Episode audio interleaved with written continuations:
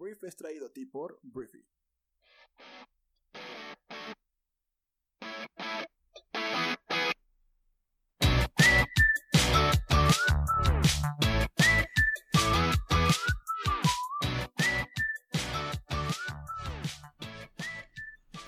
Muy buenos días, bienvenidos a esto que es El Brief, el podcast en el cual puedes informarte con las noticias más importantes del mundo en cuestión de minutos. Yo soy Arturo, uno de los fundadores de Briefy, la plataforma que desarrolla tu pensamiento crítico. Gracias por estar aquí y acompañarme en este miércoles 3 de junio y bueno, vamos a empezar hablando de Andrés Manuel López Obrador. Fallecimientos por la pandemia, pues es algo muy lamentable porque siempre lo hemos dicho, no son datos, no son cifras, son seres humanos. Yo no voy a dejar de enviar mi pésame a los familiares de los que han perdido la vida. Siempre también he dicho que las comparaciones son odiosas y más cuando se trata de pérdidas de vidas humanas. Por sensibilidad, por delicadeza, no debemos comparar. Lo han hecho algunos medios de información que han buscado politizar el tema de la pandemia. Tienen problemas con nosotros, diferencias. Ah políticas, pues ideológicas, y quisieran que nos desbordara. Bueno. El problema de la pandemia. la pandemia. Muy bien.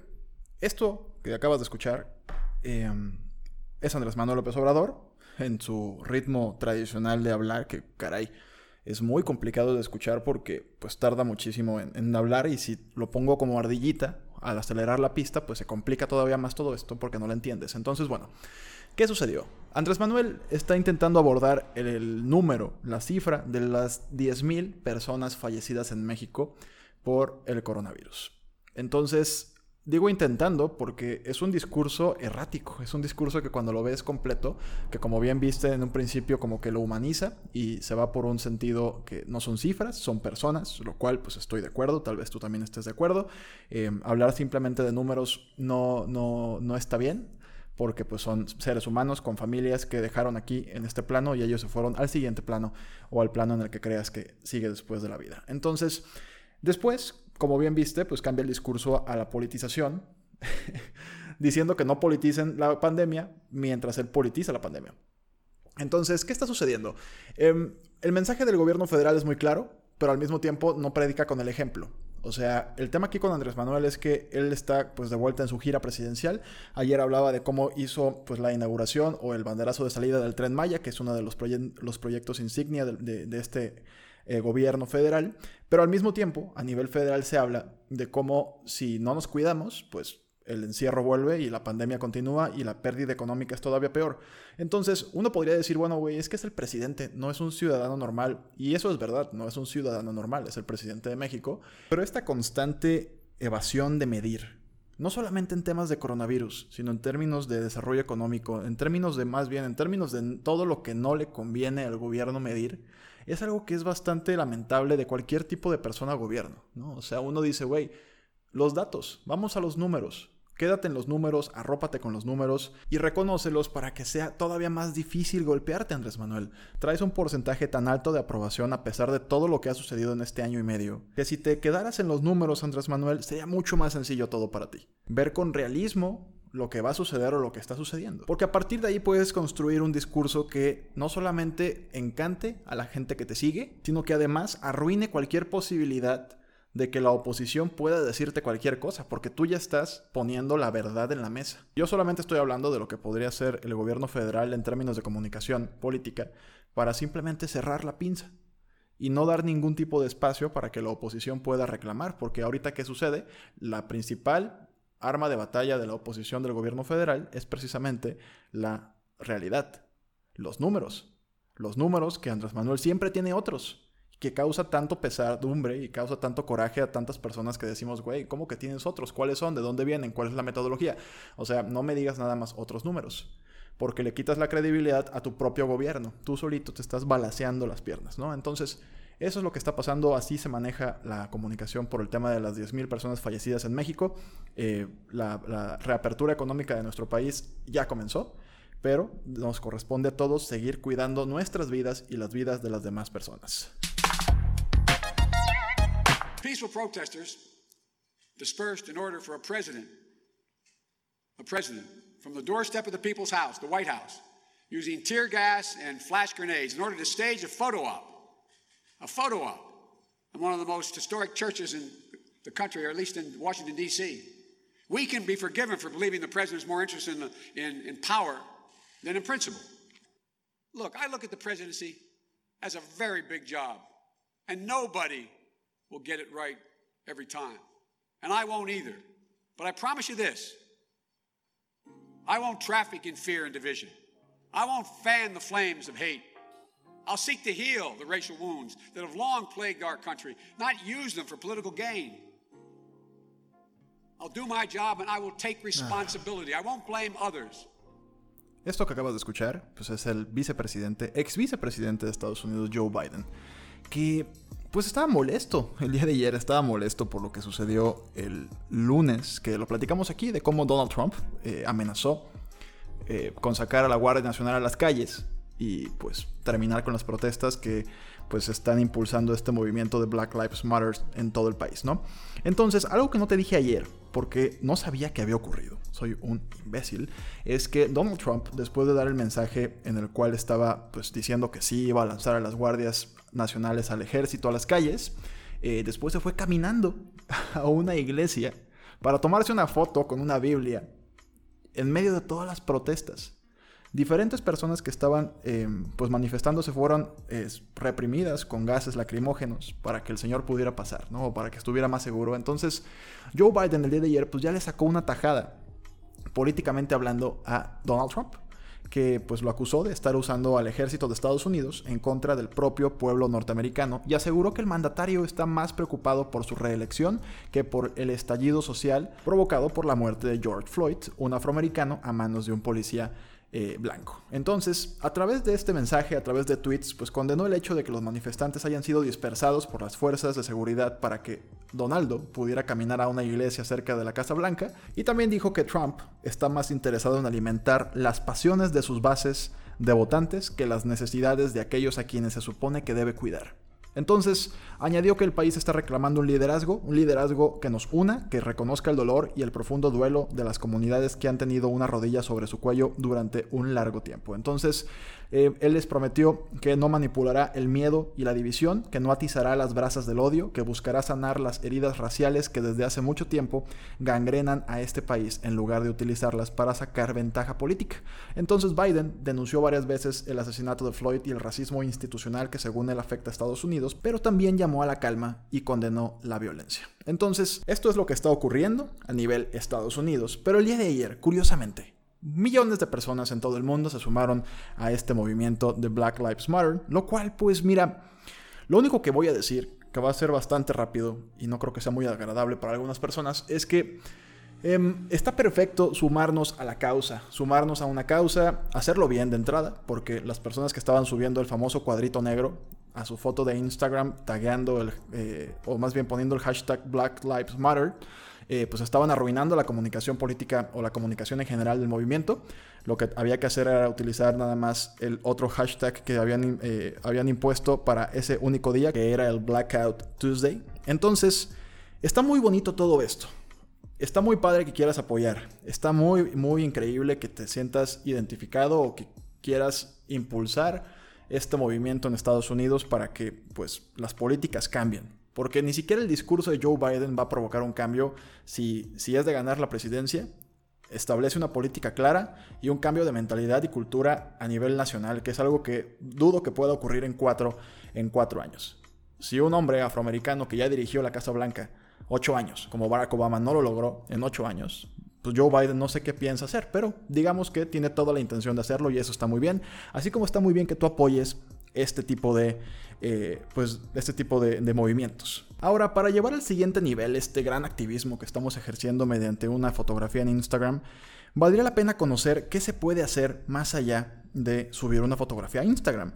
Y de entrada, primero hay que subir la fotografía a Instagram bien, ¿no? Con el hashtag correcto para no arruinar la comunicación política de un movimiento que es genuino y que está en las calles que no le interesa tanto que les subas fotos tú, porque pues uno, tal vez estás en otro país, dos, necesitan gente en las calles, sumándose a una protesta en la calle. Lo que sí puedes hacer, si resides, por ejemplo, en Los Ángeles o en cualquier ciudad en Estados Unidos, puedes llamar a las instituciones competentes, gobernadores, alcaldes, puedes hacer ruido mediante mensajes de correo electrónico, llamando a las oficinas de los políticos, puedes también eh, dejar de utilizar, como ya lo dije, el hashtag Black Lives Matter, puedes también informarte con diferentes fuentes verídicas acerca del movimiento para que no digamos barbaridades en nuestras comidas familiares o en cualquier publicación que hagamos en redes sociales. También podemos donar dinero a los diferentes movimientos que requieren fondos para poder llevar esto a un nivel más amplio. Entonces todo esto está perfecto. Pero fíjate que también algo que podemos hacer bastante bien es voltear a ver en nuestra propia casa lo que está sucediendo y lo que sucede todos los días durante mucho tiempo en México. Ah, antes de comenzar lo que voy a decir, esto no es un discurso de culpa, es un discurso de congruencia. Es congruencia lo que necesita este país que se llama México, porque ¿qué pasaría si volteamos a ver a nuestro propio país y nos damos cuenta del racismo y de lo que sucede y las injusticias y de cómo Mexicans Lives Matter también y de cómo estamos en un país tremendamente injusto, tremendamente desigual, un país donde el naco, el indio, el prieto, el pobre, la criada y un largo etcétera son desafortunadamente pues el I can't breathe que lleva años asfixiando a millones de personas en México, que eh, eso existe, querramos verlo o no querramos verlo. Entonces, eso sucede. Todo Instagram está publicando y tratando de ser parte de un movimiento, pero si tan solo fuéramos más conscientes de nuestros propios actos dentro de nuestra propia sociedad, habría muchísima diferencia en el México en el que viviríamos. El compartir memes, imágenes, stickers, GIFs de gente indígena, de Yalitza Aparicio, de agregar el famoso tl al final de cada palabra, jeje eh, burlándonos de las lenguas indígenas de nuestro país. Eso es algo que corroe nuestra sociedad en la misma forma en la que los afroamericanos están protestando en Estados Unidos. Eso también es racismo, eso también es clasismo. Entonces, ¿por qué no enfocarnos en ver un, en un cambio, empezando por cada uno de nosotros, por analizarnos y por mejorar? ¿Y por qué no crear un hashtag en México que pues honre y proteja y quiera subirle el volumen a las voces de tantas personas que están en nuestro país viviendo racismo. Porque México cierra los ojos ante el racismo, pero siempre ha estado ahí. Es un velo de discriminación que se extiende desde los rincones más públicos hasta los más íntimos y lo cubre todo. La oportunidad de estudiar y tener un empleo digno, ser condenado por un crimen que no cometiste o ser sometido a tratamientos anticonceptivos contra tu voluntad. La entrada a un bar, a un restaurante, a una colonia, caray. Hay gente que no puede caminar en una colonia de gente rica, entre comillas, porque es abordada inmediatamente por los elementos de seguridad y les preguntan a dónde van y quiénes son y por qué están ahí. Y si no tienen nada que hacer ahí, les piden que se vayan caminando de volada o los levantan en su propio país. Entonces, de nada nos sirve compartir imágenes si no cuestionamos nuestro propio comportamiento y es indiscutible el racismo y clasismo en México. Entonces, la pregunta es para cada uno, igual y lo que te estoy diciendo no, no te importa o tú no eres una persona que sea clasista ni racista y eso está perfecto. Te digo, esto que estoy diciendo es un revisar nuestra propia casa antes de sumarnos a un movimiento simplemente por las ganas de pertenecer a algo, que es algo que es un poco lamentable en nuestro país o en nuestra sociedad inundada de redes sociales. Ese deseo de pertenecer a algo que nos haga ser cool. Ah, bueno, ahora vamos a defender a los koalas, vamos por los koalas. Ahora vamos a defender a los afroamericanos en Estados Unidos, está perfecto, súmate a todo. Pero hazlo con la conciencia de que tu propia casa, o por lo menos tus propias acciones, son congruentes con eso que estás defendiendo. Sigamos hablando de México, porque bueno, México congela el día de ayer miles de cuentas bancarias ligadas al poderoso cártel de Jalisco Nueva Generación.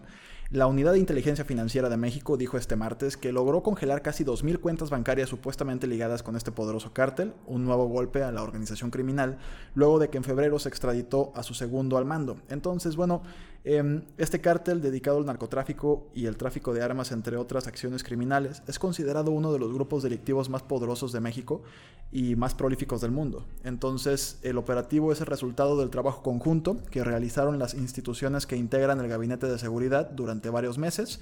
Fue lo que dijo esta unidad de inteligencia financiera, que es una oficina dependiente de la Secretaría de Hacienda. Entonces, este es un golpe eh, financiero a lo que es eh, el cártel de Jalisco Nueva Generación y veremos qué sucede a continuación.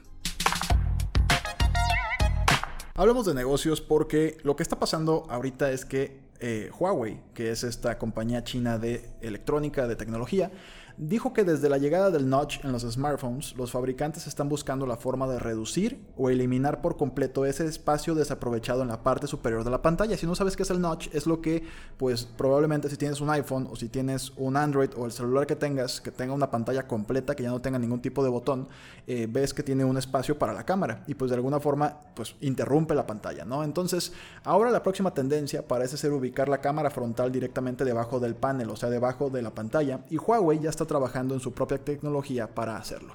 Nuevas patentes de Huawei han sido descubiertas y compartidas por Let's Go Digital y en los documentos se puede ver un smartphone cuya pantalla cubre por completo toda la parte frontal del dispositivo y bueno, la cámara para selfies en cambio se encuentra escondida debajo, debajo de la pantalla, lo cual es algo bastante impresionante a mi parecer, se ve, o sea, se ve muy padre, o sea, pues no se ve pero al mismo tiempo ahí está. Entonces no hay notch ni agujero, toda la superficie es una pantalla y veremos si esto se vuelve tendencia, si realmente lo puede sacar Huawei y qué tan pronto podrá sacarlo eh, pues las demás compañías de celulares en el mundo. Hablemos de BMW porque BMW ya se une a la carrera de los autos eléctricos porque, bueno, ya tenía un rato desarrollando, pero ahora está trabajando en un auto eléctrico de 1000 caballos de fuerza para competir con Tesla.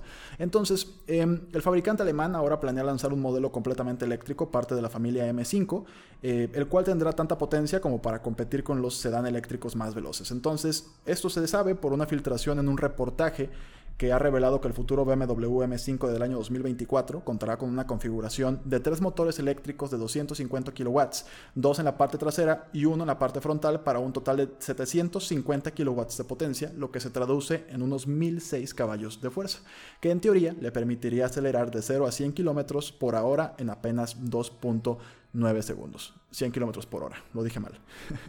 Entonces, este modelo estaría dispuesto a competir con cualquier sedán eléctrico de su misma gama, específicamente con la próxima actualización del Model S de Tesla, que se especula contará con una configuración de triple motor eléctrico que le ofrecerá 800 caballos. Esto pues empieza a poner cada vez mejor. Esperemos que en algún momento estas empresas puedan solucionar el tema de qué hacer con el residuo de las baterías, porque eso es lo que nadie ve. Dicen, oye, qué bonito que sea eléctrico, se acabaron los combustibles fósiles, pero las baterías que ya no sirven son un problema grandísimo para la sociedad.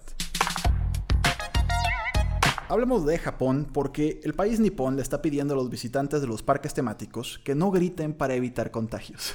¿Te imaginas una montaña rusa en la que nadie grita? Pues eso es lo que está proponiendo Japón para que no haya más contagios de COVID-19. Entonces, según CNN Travel, la reapertura de los parques de atracciones después del levantamiento del estado de emergencia, pues ha llevado a un grupo de operadores de parques temáticos a establecer una serie de pautas y medidas de seguridad para garantizar la salud de empleados y visitantes. Entonces, bueno, si estás en Japón y vas a algún parque de atracciones, no vas a poder gritar o te van a sacar por contagiador de coronavirus. Y bueno, la Fórmula 1, hablando de coches y de gritos, este martes la Fórmula 1 publicó el calendario de la temporada 2020 y este solamente incluye las fechas de sus primeras ocho grandes premios, los cuales se celebrarán a puerta cerrada. Entonces la temporada arranca el 5 de julio con el GP de, Austria, aunque el circuito de Red Bull será sede de una segunda carrera una semana más tarde. El circuito de Silverstone también será sede de dos carreras este campeonato, en la segunda se celebrará el 70 aniversario del GP de Gran Bretaña. Entonces pues la normalidad va empezando a, a volver en cuanto cuanto el entretenimiento del mundo. Hablamos de parques de diversiones, de repente hablamos de fútbol, ahora de Fórmula 1 a puerta cerrada, pero ya viene de regreso todo esto. Hablemos de coronavirus porque al parecer una nueva investigación de Associated Press, que es un medio de comunicación serio, dice que China retuvo información clave sobre el coronavirus semanas después de su aparición, lo que retrasó la respuesta internacional al brote, es lo que dice esta nueva investigación. Los funcionarios chinos no compartieron el mapa genético o genoma del virus durante más de una semana después de descifrarlo por primera vez. Tampoco revelaron que el virus podría transmitirse entre humanos durante otras dos semanas, según los documentos y testimonios internos de la Organización Mundial de la Salud obtenidos por AP. La AP, o sea, Associated Press, informó que mientras los científicos del Instituto de Virología de Wuhan decodificaron el virus el 2 de enero, los funcionarios de salud chinos no publicaron los detalles de sus hallazgos hasta más de una semana después, el 12 de enero. Entonces, esto le da la razón a los diferentes eh, desacreditadores de China, como Estados Unidos, en específico Donaldo, eh, a pesar de que tendrían que confirmar todo esto, China probablemente vaya a negar todo lo anterior, pero son investigaciones que van a empezar a surgir porque al parecer algo raro sucedió en China que derivó en todo lo que es el coronavirus. Y bueno, te agradezco mucho que te hayas aventado estos minutos aquí conmigo informándote. Por favor, descarga nuestra aplicación móvil, úsala, pruébala, gózala. Te va a ayudar mucho para todo lo que tenga que ver con leer más, eh, ser más crítico con lo que haces, tener más herramientas para tomar mejores decisiones. Es una verdadera joya, yo creo. Digo, no es porque sea nuestra, pero yo creo que es la mejor plataforma que existe en español en el planeta. Entonces, voy a probarla y pues si quieres un trial de 30 días, ahí mismo en la aplicación puedes solicitarlo y te vamos a enviar tu cuenta activada a tu correo. Entonces, gracias por estar aquí. Por favor, comparte este programa con tus amigos, familiares o cualquier persona que creas que le pueda generar valor. Y nos escuchamos el día de mañana en la siguiente edición del Brief. Yo soy Arturo. Adiós.